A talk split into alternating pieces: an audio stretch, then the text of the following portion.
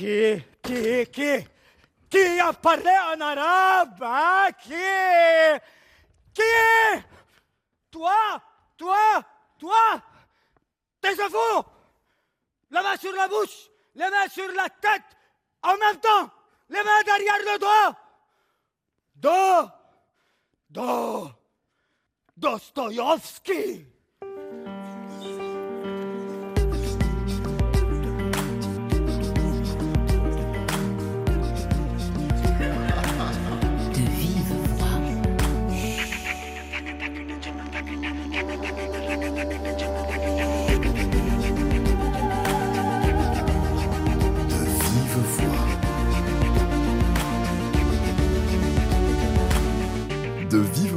Pascal Paradou.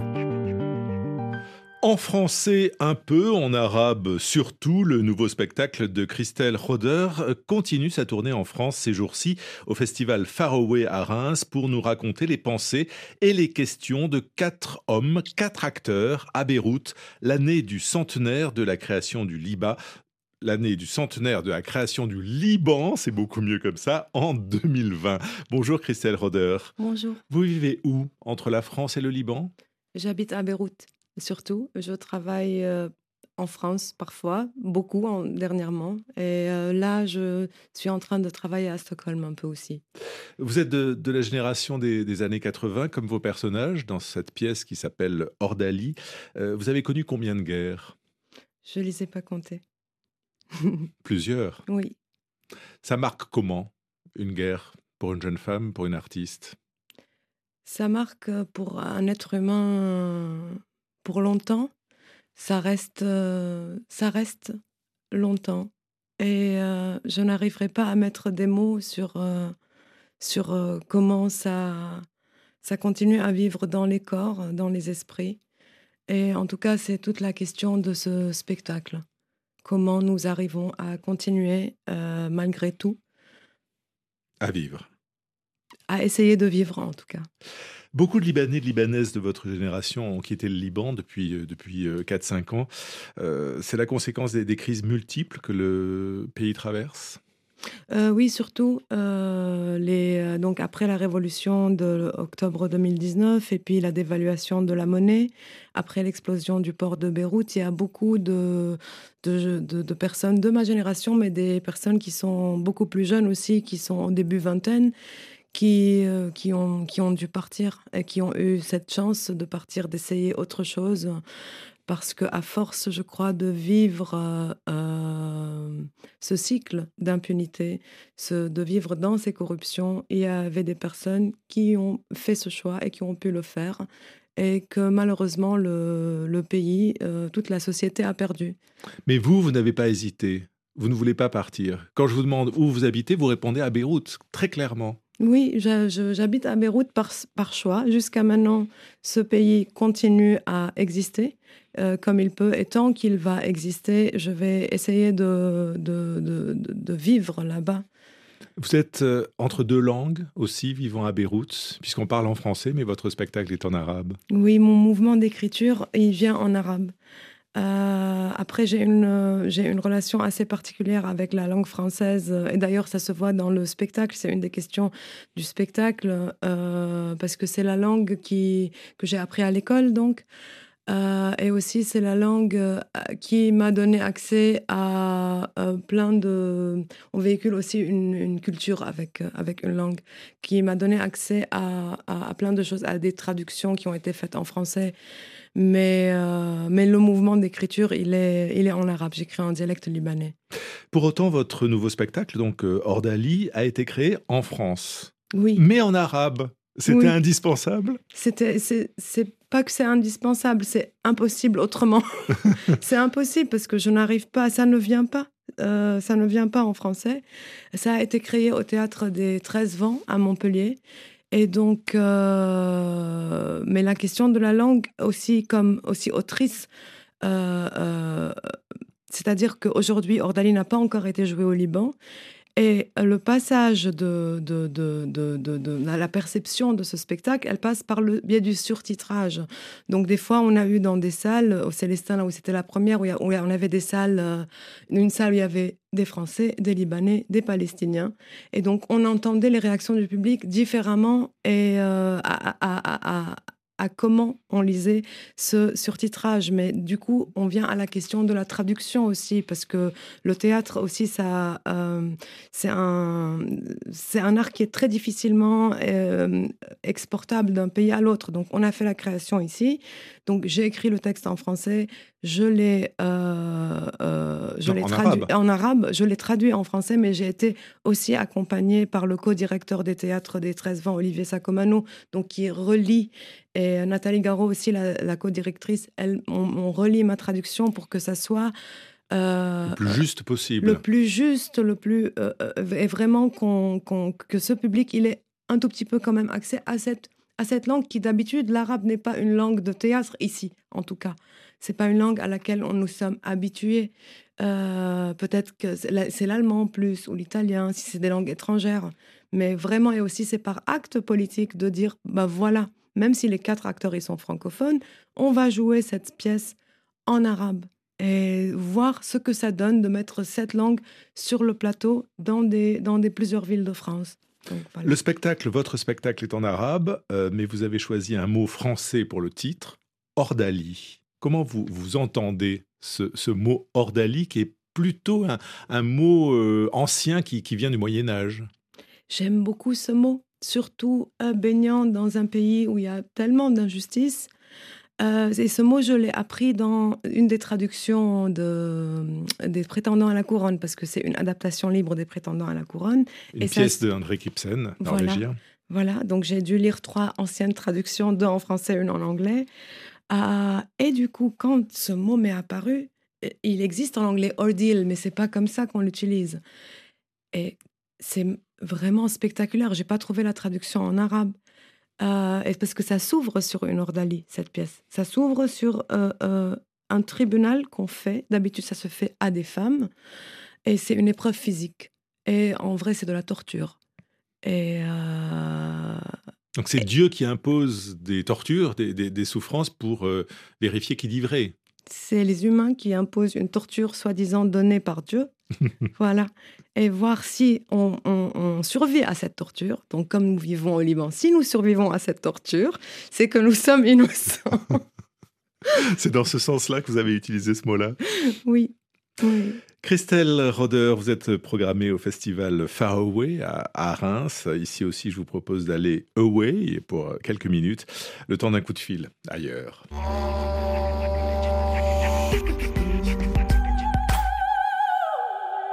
Ailleurs à Marrakech avec Younes Ajaraï. Bonjour. Bonjour. Vous êtes le délégué général du FLAM, c'est-à-dire le Festival du livre africain de Marrakech qui va se tenir en, fin de semaine. Euh, combien d'écrivains invités? Plus d'une cinquantaine d'écrivains qui viennent de plus de 25 pays, aussi bien du continent que de la diaspora. Et c'est la crème de la littérature avec euh, notamment Le Clésio, le, prix Nobel de littérature, ou Alain Maboncou. Euh, ce sont des incontournables hein, des salons internationaux. Oui, bien évidemment. Euh, ce sont des gens qui ont des statuts, mais il y en a, il y en a plein d'autres. Il y a Miyakuto, qui est un Mozambicain lusophone. Il y a Agualusa, qui est un Angolais, lusophone également. Il y a Wassine Larage, algérien arabophone. Il y a Soleiman Bachir Diane, il y a, oui, il y a de grands noms. Et puis euh, Jean-Marie Gustave Leclésio, qui était déjà avec nous l'année dernière, qui a donné la leçon inaugurale, nous a fait l'amitié et l'honneur de, devenir le président d'honneur du FLAM. Pourquoi parler euh, du livre africain, alors que quand même beaucoup de, ces écrivains viennent, comme vous l'avez dit, du monde entier et publient pour l'essentiel en Europe? Bah Parce que d'abord, ils en sont originaires, bien évidemment. Ensuite, il s'agit de donner l'occasion à des écrivains africains de se retrouver entre eux en terre africaine, de parler entre eux, de parler du monde et de l'Afrique à partir d'une terre africaine. Et il me semble que on n'a pas suffisamment d'occasion pour ces écrivains euh, de se rencontrer, d'échanger, d'échanger ce qui se dit, ce qui se pense euh, chez le voisin, et, de constituer une espèce de communauté euh, intellectuelle de, créateurs, parce qu'il ne faut pas oublier aussi que le Flamme se tient en même temps que la 154, qui est la foire euh, d'art contemporain africain. Et donc, euh, du coup, Marrakech devient une plateforme, une agora de la culture africaine pendant cette semaine. Alors c'est la deuxième édition de ce euh, festival, euh, avec cette année des, des masterclass euh, pour qui veut écrire ou, des petits déjeuners littéraires avec notamment des scolaires. Est-ce que c'est un salon qui est en phase avec la vie culturelle de, de Marrakech ou il faut le penser comme un événement? On voudrait que cet événement, s'il s'en est un, on voudrait que d'abord que ce soit un événement continental à rayonnement international, ce qui est en train de se passer déjà en tout cas, on a réussi dès la première année à transformer l'essai d'une certaine manière. Et donc, le festival a commencé à s'imposer dans l'agenda international, disons, des, salons littéraires. Et on voudrait que ce soit non seulement un événement qui est euh, un peu circonscrit dans le temps, mais qu'on puisse faire un travail de fond toute l'année sur la question de l'écriture, de, la lecture, et, c'est pour ça qu'on travaille avec beaucoup cette année de lycées. On a travaillé avec les deux universités de Marrakech. On a travaillé avec des écoles supérieures. Donc c'est quelque chose qui essaime aujourd'hui à travers la ville. Et on voudrait aller plus loin pour aller vers d'autres pays africains également, pour les amener avec nous dans cette dynamique. Merci beaucoup Younes Ajaray. Le Flamme, donc le Festival du livre africain de Marrakech, se déroule du 8 au 11 février. Bon festival. Merci à vous.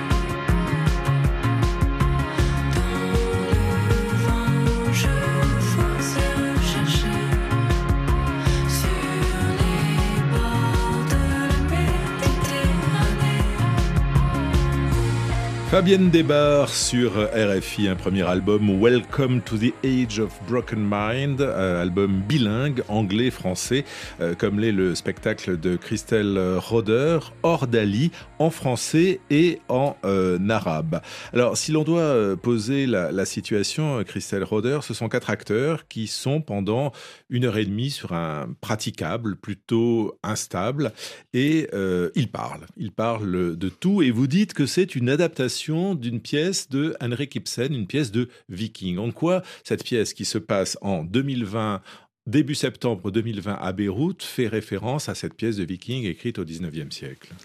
Euh, en fait, euh, les quatre acteurs donc se retrouvent, les quatre acteurs donc Rodrigue Sleiman, Roy Dib, euh, Loulin Jem et Tarek Yaoub. C'est mes camarades de classe qui étaient avec moi à l'école de théâtre.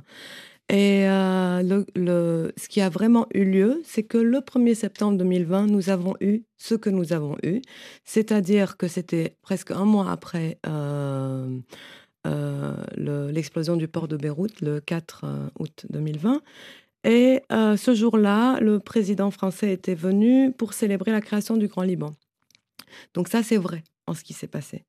Donc ces quatre acteurs, euh, donc j'ai gardé les noms, les vrais noms dans la pièce et j'ai écrit cette pièce pour eux parce que moi j'écris pour les acteurs, à des acteurs que je connais. C'est presque, c'est des fois une écriture de plateau, mais il y a beaucoup que j'ai écrit seul. Mais je sais que ça, j'écris cette partition à cet acteur et je le regarde comme ça.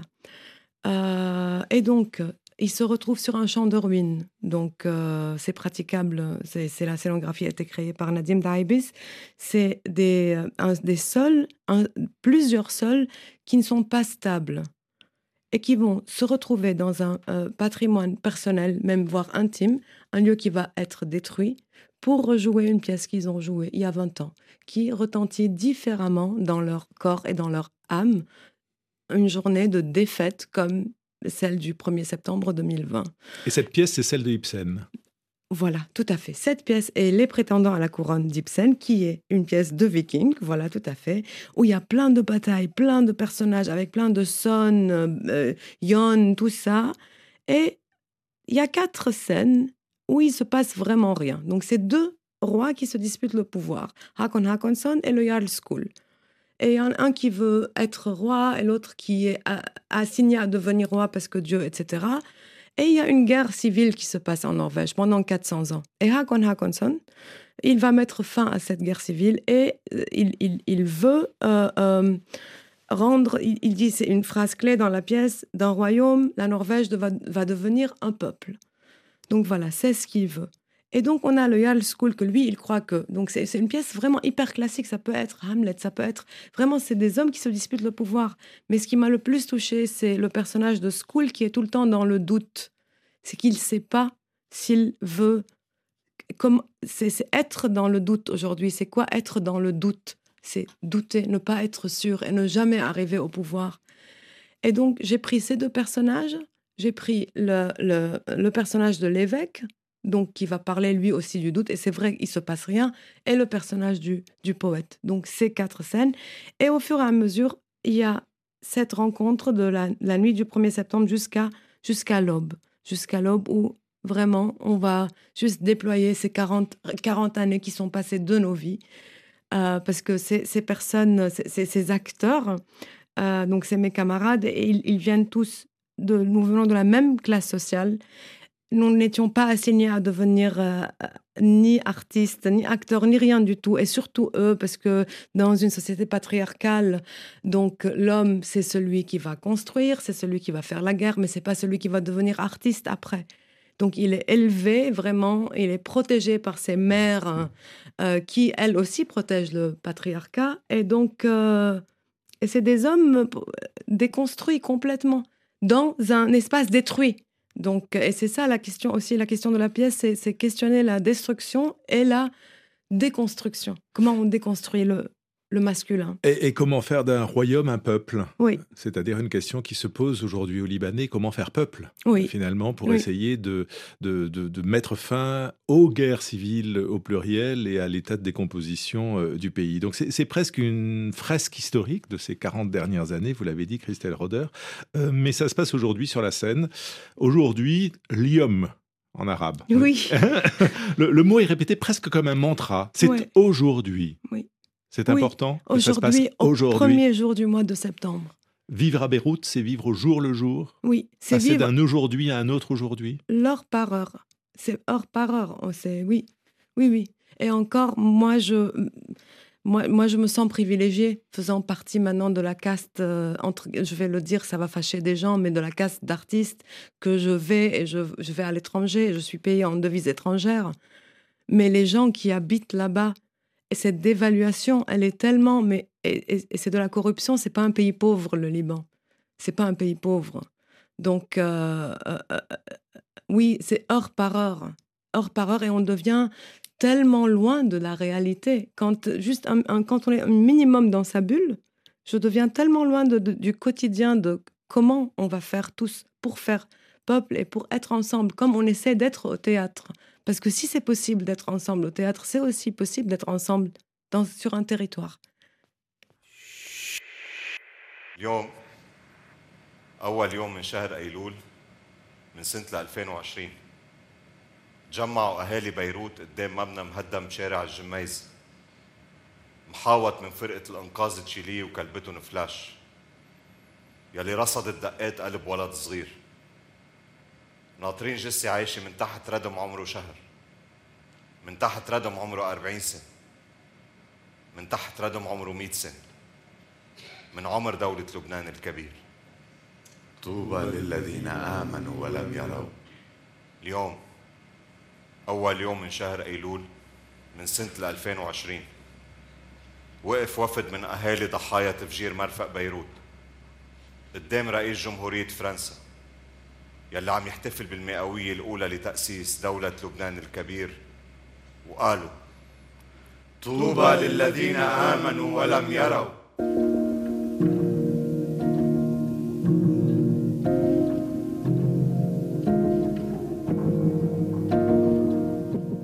Christelle euh, Roder, dans ce spectacle et dans cet extrait, surtout, on entend le mot Beyrouth, on entend France, on entend euh, Riom, qui veut donc dire euh, aujourd'hui, et c'est répété plusieurs fois. Bien sûr, le, spectacle est sous-titré en français, mais à la radio, c'est de l'arabe, donc ça impose la langue arabe, là aussi, à, la radio. quelques éléments quand même de traduction. On est au tout début du spectacle. Hein. Oui, c'est le prologue du spectacle où on va énumérer ce qui s'est passé en cette journée. Et donc les extraits qu'on vient d'entendre, c'est aujourd'hui, au premier jour du mois de septembre 2020, euh, les habitants de Beyrouth sont autour d'un immeuble en ruine, euh, en train d'attendre une chienne chilienne qui s'appelle Flash, parce qu'elle a entendu des battements de cœur euh, dans des ruines qui ont 40 ans, qui ont un mois, qui ont 40 ans, qui ont 100 ans, l'âge du Grand Liban. Heureux ceux qui ont vu sans avoir cru. Aujourd'hui, au premier jour du mois de septembre 2020, les parents des victimes de l'explosion du port se sont dressés devant le président français et ont dit Heureux ceux qui ont vu, ceux qui ont cru sans avoir vu. Est-ce que la langue, ou plutôt comment la langue impose la dramaturgie? Ah, euh, comment la langue impose la dramaturgie? En vrai, dans ce spectacle, euh, il fallait y avoir des, passages qui étaient en français. Il, fallait absolument, puisque, puisque je parle du, euh, euh, de, cette création du Grand Liban, de comment il a été créé, du rapport de toute façon de ma génération avec avec, il y a des passages sur les profs de français, par exemple. Il y a un passage aussi de comment on apprend cette langue. Et il y a un passage aussi de comment elle nous est imposée. et, comment et donc, il fallait absolument qu'il euh, y ait des passages que même si on va le jouer au Liban, ça va être en français. Euh, dans ce sens-là, où euh, moi j'ai choisi des passages qui sont aussi, ici, parce que ça, c'est pas possible, par exemple, parce qu'on pense aussi au public. Quand, quand on crée entre deux pays ou entre deux publics différents, on pense au public, comment il va recevoir euh, et le prologue, c'est le début du spectacle. Et c'est vraiment poser cet acte. Euh, euh, nous parlons cette langue. et, et, il faut l'entendre. Hmm? il, faut l'entendre. Et il faut, il faut l'entendre. Voilà, oui. Tout simplement. Oui. Alors, en ce jour-là, on est en septembre, vous l'avez dit, le, 1er septembre, euh, Emmanuel Macron euh, va au Liban, ou, vient au Liban, ça dépend de, quel point de vue on, se place, de quelle géographie, euh, pour célébrer cet anniversaire. Et il y a notamment cet élément qui est raconté en français. Aujourd'hui, au premier jour du mois de septembre de l'année 2020, Monsieur le Président de la République française qui est venu célébrer le centenaire de la création du Grand Liban, a utilisé dans son discours le mot engagement 17 fois, confiance 10 fois, ONG 13 fois, soutien 25 fois. Aide, 18 fois. 18 fois. assuré, 7 fois. rassuré. 7 fois. Nations Unies, 14 fois. communauté internationale, 9 fois. communauté de destin, Une fois. pire, 6 fois. transparence, 7 fois. corruption, Deux Deux fois. fois. Christelle Roder, c'est un, un des moments en français de votre pièce euh, Ordali. Euh, je perçois la moquerie dans Oui. cette énumération. Euh, Mais elle est comme ça. Moi, je me suis pas moquée. J'ai j'ai compté juste, juste j'ai compté des mots. Je voulais pas me moquer. J'ai juste compté à la fin. Voilà. Et voilà. Donc, euh, j'ai rien fait les, les discours politiques n'ont plus aucune prise sur au Liban une prise sur quoi? sur la réalité, sur le quotidien des gens. Sur... Non, aucune. Non, non, non, aucune. Ils sont, ils sont, ils sont, ils sont très loin. Même là, si on veut revenir à la question de la dramaturgie de la langue, même linguistiquement, ils n'ont plus aucune prise. C'est vraiment en dehors de la, de la réalité. Donc, euh, c'est- de l'ordre de la bouffonnerie, que ce soit les, les, les politiciens locaux euh, ou, euh, ou les politiciens qui veulent venir nous aider, voyez, parce qu'il faut nous aider, nous, tout le temps. Il faut vous aider ou il faut pas vous aider? Parce que c'est un pays quand même où il y a une inflation de dingue, euh, où il n'y a pas de gouvernement depuis euh, des mois et des mois, il n'y a plus de président de la République depuis plus d'un an euh, et demi, et j'imagine que depuis le 7 octobre, enfin j'imagine, on le sait d'ailleurs, j'ai pas besoin de l'imaginer, euh, la tension s'est encore accentuée avec l'Israël et, et On est, le on est en guerre, en tout cas, parce que l'armée israélienne bombarde le sud Liban depuis, depuis le 10 octobre. On a eu des morts civiles euh, et on a eu un journaliste qui est décédé. Mais bon, il y a. euh, voilà. Euh, il faut nous aider ou il ne faut pas nous aider. Je crois à la base, en 1920, et c'est ce que la pièce essaie de poser, c'est. On a eu beaucoup, beaucoup d'aide des forces mandataires et coloniales et les accords de Sykes-Picot. C'était merci pour l'aide. Donc, voilà.